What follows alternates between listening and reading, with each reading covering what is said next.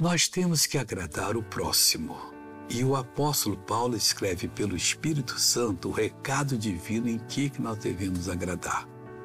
Põe isso no coração, aprenda para que amanhã você não seja tentado a fazer coisas que a Bíblia não orienta. Diz assim: portanto, cada um de nós agrade ao seu próximo no que é bom para edificação.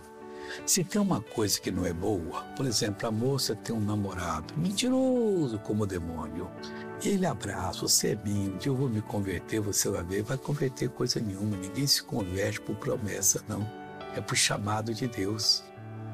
E ela é cristã, convertida, nascida de novo, tem que namorar um nascido de novo, não que está na igreja, é uma pessoa não.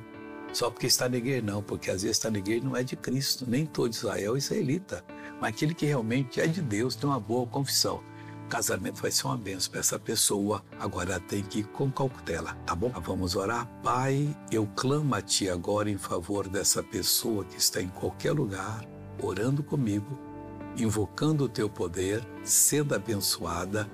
E eu mando que esse mal saia da vida dela, não volte mais, está proibido.